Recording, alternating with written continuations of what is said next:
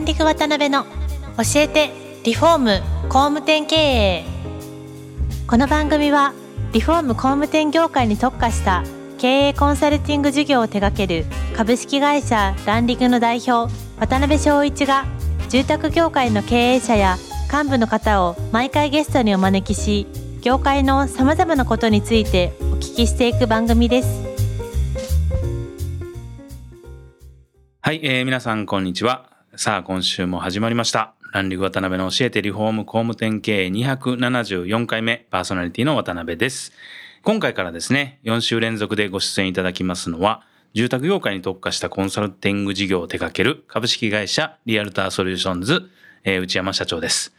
えー、内山社長は1984年生まれ滋賀県出身。大学卒業後不動産仲介会社に入社。2年半の営業マン時代を経て不動産、新築、リフォームのワンストップサービスを展開する会社に転職し、営業マン、店長、管理を経て、当時は社内の事業部であったコンサルティング事業の責任者を務めます。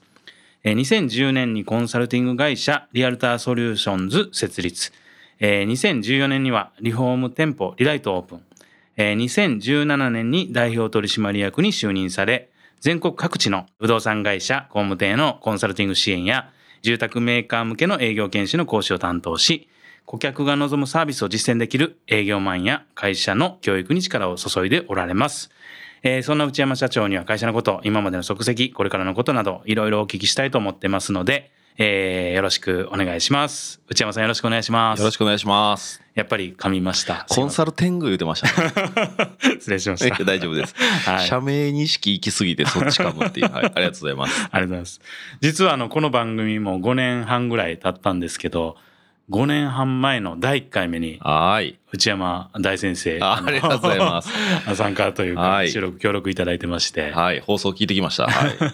あの当時から比べるとどうですか？いや、渡辺パーソナリティのスキルアップが著しいなと、はい。拝聴させていただいております。ありがとうございます。ありがとうございます。で、まあ、今回は、あの、そうですね、聞いていただいて皆さんも、皆さんが皆さん、あの、内山さんのことをご存知じゃないと思うんで、はいまあ、あの、僕に、あの、そんなことを付き合い長い年から知ってるやろ、とは言わないでいただけたらと思います。もちろんでございます。あの、何も知らない体でいろいろ聞いていきますので、よろしくお願いします。はい。よろしくお願いいたします。はい。えーでは、第1回目ですので、えっ、と、内山さんの人となりみたいな、ちゃんと話を聞いてきたことはないんですけど、まほあ、いろいろ突っ込んで、はいはい、あの、聞いたいなと思います。はい。は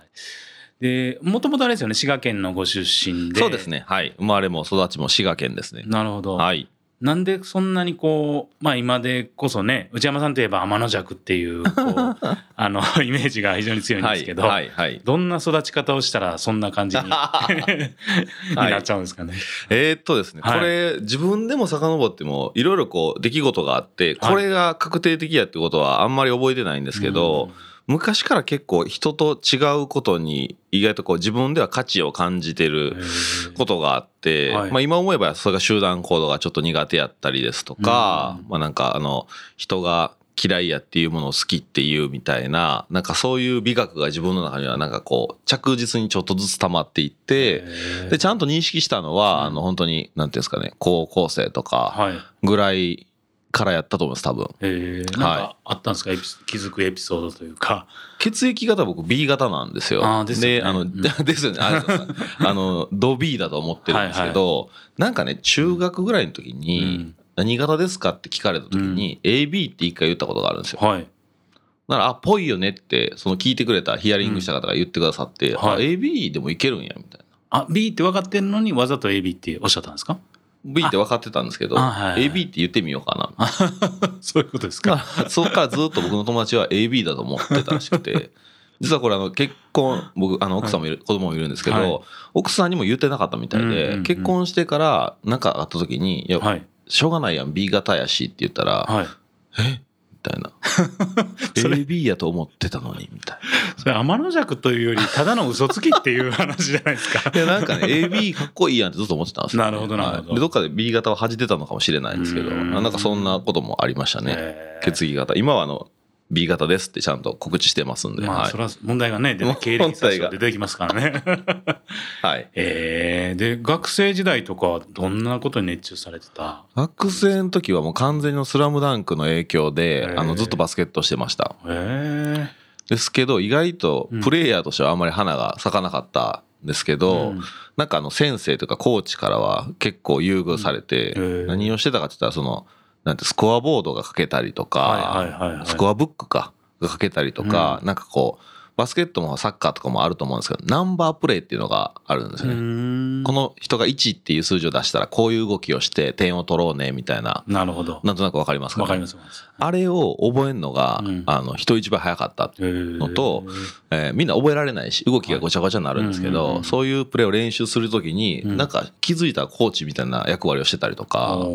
なんかねあのそういうのがすごい自分で面白いなと思って、うん。あの戦術とかうん。戦略とか、あのその頃が結構いろんなものが好きで読んだりとか見たりとかしてましたね。なるほどね、うん。そしたらなんかどっちかというとプレイヤーとして中でやるよりそういうのを俯瞰的に見ながら、うん。こうやったらもっとうまいことあのチームがね勝てるんちゃうかとかっていうのを考えるのが好きだったんですか？結構面白かったですね、はい、結構それは今の仕事にも影響してるんじゃないかなとは、はい、思いますうね。ん。どうなんですか？当時将来どんなことしたいなとかどんな人生を送りたいなとかそそんなこと一応こう見えて大学は福祉系に通わせていただいてたんですよ。そうなんですね。はい、でそれはなんかいろんなきっかけがあったんですけど、はい。まああの分かりやすく言うと介護っていう領域の、まあ、分野の社会福祉士っていう、まあ、国家資格があるんですけど、はい。それを取りに4年生の大学に通ったんですよね、うん。京都の大学に通ったんですけど、はいまあなんかすごくまあ僕自身は通ってよかったなと思ってるんですけど、はい。結果まあ全然今違う業界にいるんであれなんですけどね、あのそこでまあ何ですかその社会福祉っていうかうん。うんそういうことを勉強してで3年ぐらいまでは本当にそういう仕事に就こうと思ってたんですよ。うん。まあ施設に入ったりなんかこう実際にそう実務をしたりとかっていうのも考えてたんですけど、はい。ある日なんかちょっと自分の中で結構ボランティアとして成立するものとうん。仕事として成立するものっていう境目があって、うん。で自分が捉えるべき福祉はなんとなくですけどボランティアの領域やったんですよね。なるほどね。これを毎日仕事としてうん。なんか生きがいっていうかやりがいを感じてやるのはなんかちょっと難しいかもしれないなっていううん。まあきっかけがあってうん確かなんか実習してた時だと思うんですけど。でそれを機にうん。ちょっと仕事をするんであればなんか全然今までと違うフィールドに飛び込んでみようかなって思ったのが本当にあの4回生の一番最初の時みたいな。へーだから4月に4年目の4月にやっと そっから路線を大きく転校するっていう。あそうなんですね。大転換ですね。大転換なんですね。ですけどその社会福祉学びたいなっていうそういうきっかけはもともとあったんですよね。なまあそうですね。おばあちゃんがその時具合悪くなったりとか、なるほどまあ、それをきっかけにあの2世帯の同居がスタートしてたりとかして、まあ、そういうことをあとなんかドラマが流行ったりとかしてうん。いろんな影響があってまあ大学には行きたいなと思ってたんでなんか専門的に学ぶんやったら、うん。まあね将来意味あるもんっていうか、まあ、なんか高齢化社会とかって言われてた時代もあったので。まあこういう学びはテーマにしてもいいんじゃないかなっていうのもあって入ったっていうのもありますね。えーで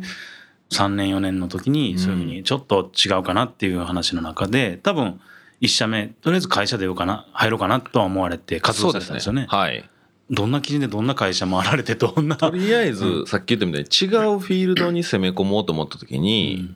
やったことないって言ったら営業やなみたいな。はいはいはで営業っていうカテゴリーの仕事をいっぱいエントリーしい。て、うーんでもやっぱ一番売るのに大きいものって住宅やなっていうので割と結構早い段階で住宅業界には絞って就活をして、でで一番最初に内定いただいたのが不動産仲介会社だったんですよ。でそこの会社のやり取りが結構面白かったんで、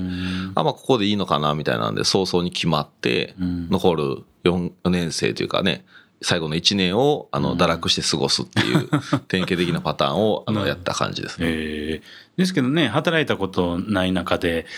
なんとなくこう大きなものを扱いたいなっていうのはなんとなくあったんですか？そうですね。で元を正すと実は僕の祖父おじいちゃんは不動産屋さんだったんですよ。あそうだったんですね。でちっちゃい頃から見てたわけなんですよね。あ。今もあの実はあの父親の実家は静岡県なので、うん。そっちでまあ不動産屋さんを今も営んではるんですよ。うん。あの僕の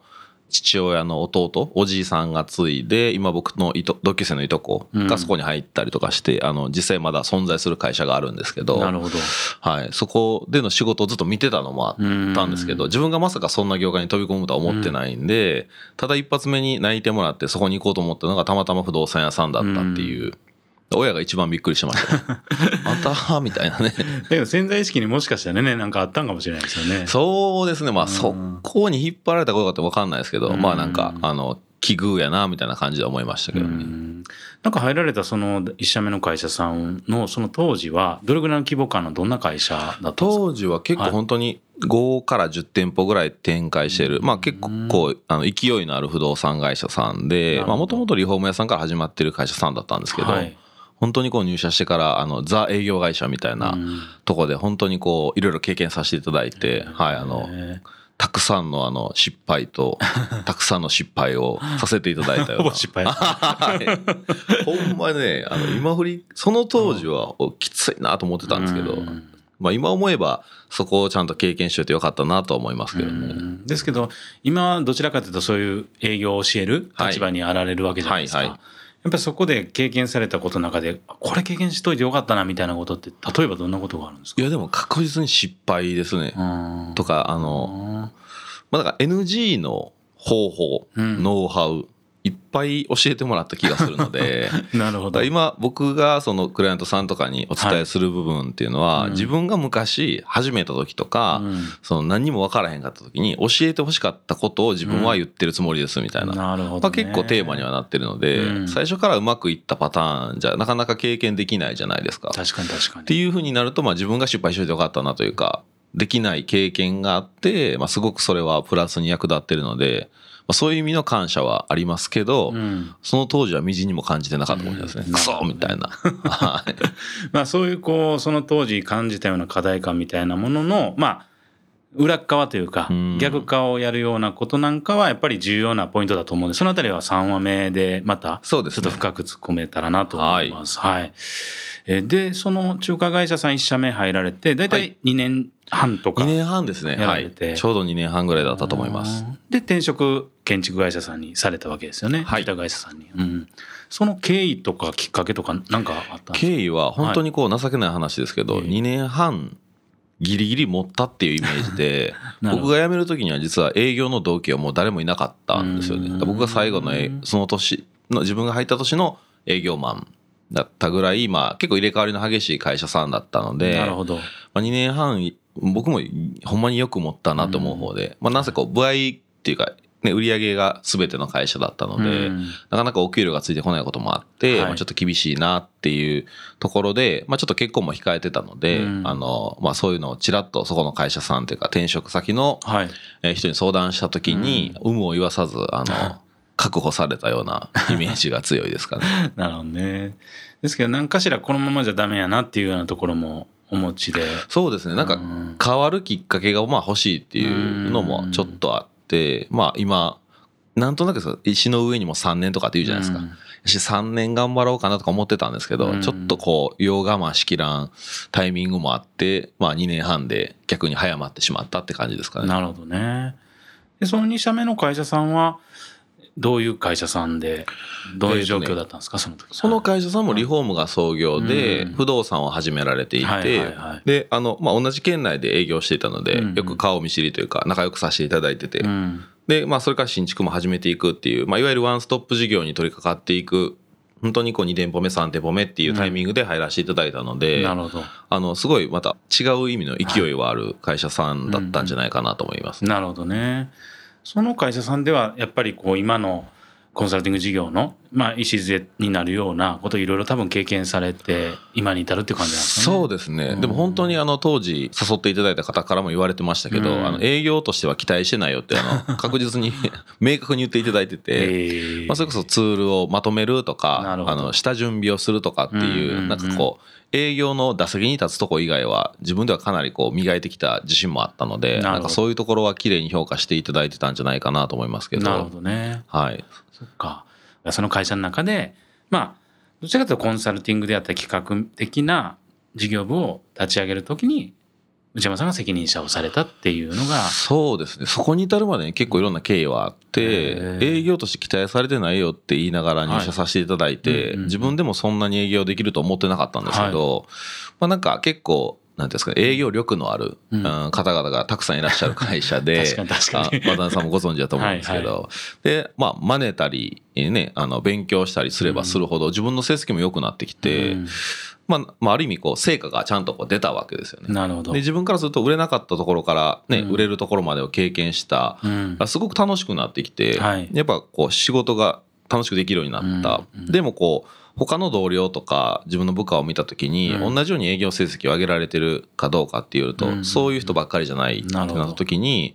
こうすごい自分からすると分かりやすく伝えてもらってたなって思ったんですけど、それがまあ人によっては受け取り方が違うというか、まあ、正しく伝わってないなみたいなのがあった時にまあなんかうまい具合に翻訳してあげるとああれそういうことやったんですねみたいなことが結構続いて、うん、こういうのは結構楽しいなっていうのが多分コンサルの本当に原点なんじゃないかなと思って。なるほどね。でその仕事をこってりやっていったら、まあ、その会社さんが新卒採用とか、うん、まあ、要は教育に力を入れ始めたタイミングで、まあ、営業っていう畑じゃなくて、うん、まあ、教育っていうフィールドにまあこういう仕事やらへんかみたいなことを話しいただいて面白いと思うんでやりますみたいなのが本当にあのリアルターのきっかけですかね。なるほどね。確かにそうですね。あの、もともとね、失礼ですけど、営業できられたわけでもないしとかっていうとこ、はい、いろいろこう通られてきてて、うん、ご自身がご苦労されてね、成果が出るようになったノウハウを部下であったり、いろんな方に教えていくっていうところで、はい、実際にやっぱ成果出ると、かなりやっぱり嬉しいみたいなところがあったんでしょうね。嬉しいですよね。嬉しいですし、その方が、早くお客さんを巻き込んでいけるなという、自分一人でやるよりかね10人の人に教えて、10人の人がもっといろんな人に教えていった方が影響力やっぱあるじゃないですか。確かにっていう仕事の面白みはやっぱそのタイミングでは勉強させてもらったんじゃないかなと思います、ね、なるほど。ちょっとあの夢中になって聞いてた相当時間が しちゃったので、まあこの後どんな会社設立に関わられたのかとか、まあいろいろちょっとそこら辺から次回に回したいなと思います。はい、5年半ぶりで喋りすぎました。すみません。はい。ではあの今日はありがとうございました。内山さん、ありがとうございました。今回もランディング渡辺の教えてリフォーム工務店経営をお聞きいただきありがとうございました。番組では渡辺や住宅業界の経営者幹部の方へのご質問を募集しています。ウェブサイトランディングにあるお問い合わせフォームよりお申し込みください。お待ちしています。